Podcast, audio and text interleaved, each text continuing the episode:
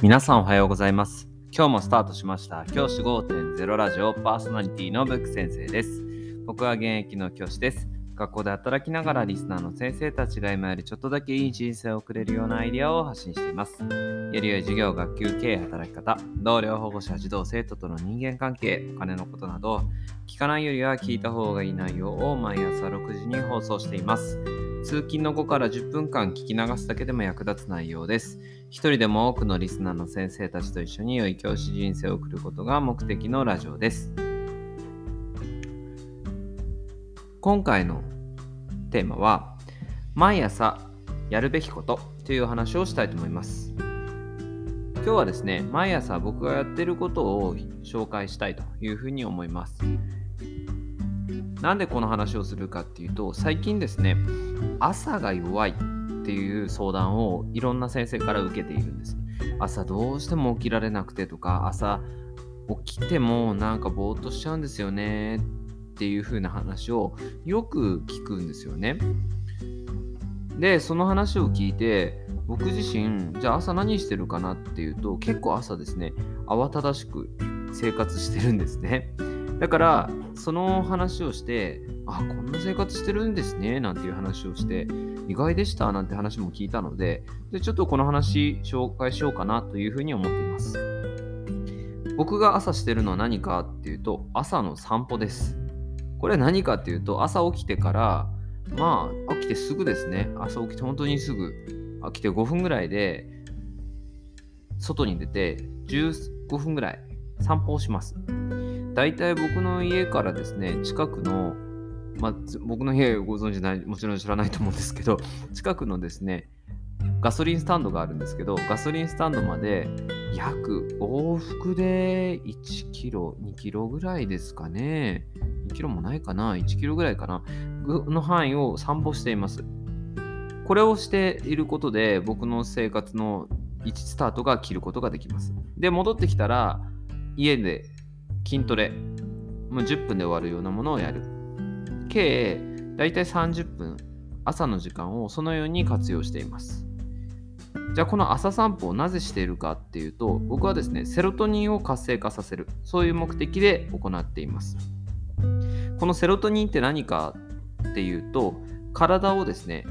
覚醒して何かこう意欲を持たせるというような気分を向上させるっていうホルモンになります。これが低下するとうつ病になりやすくなります。だから気持ちが乗らないで仕事もなかなか覇気が出ないっていう状態になりがちなんですね。このセロトニン、必要なセロトニンを出すためには、朝日を浴びたり、リズムのあの運動をしたりっていうことが大事になってきます。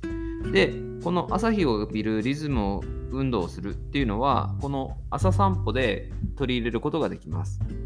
最近だとかなりですね、朝、あの日の出が遅いので朝真っ暗な中散歩するんですけど夏とか、まあ、春とかだと大体僕が起きる時間には日が出てきているのでその日日を浴びるっていうようなメリットがあります。またリズム運動ということで散歩って一定のリズムで歩くのでそのリズム運動をする中でセロトニンを活性化させるっていう目的があります。この朝散歩を始めてから確実に体の調子が良くなりました。具体的には仕事をしていてこうもっとやったろやろう頑張ろうっていう気持ちがですね別に無理をなく出てきてるんですね。これはかなり朝散歩の効果だというふうに思います。この朝散歩をですねする中でビタミン D が生成されるというメリットもあります。これは精神科医の樺沢志音さんがおっしゃっていたんですけど朝ですね日差しを浴びることによってビタミン D が生成されます。このビタミン D っていうのは骨を丈夫にする。カルシウムの吸収を助けて骨を丈夫にするっていう働きがあります。これをすることでですね体の骨を丈夫にしていくっていうことができます。やっぱり僕はですね年をとっても僕まだまあそんな世の中一般的には若いと言われるような年なんですが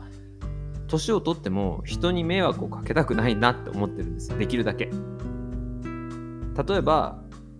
足が悪くてこう介護が必要になったら自分の家族に迷惑かかるなって思うから自分の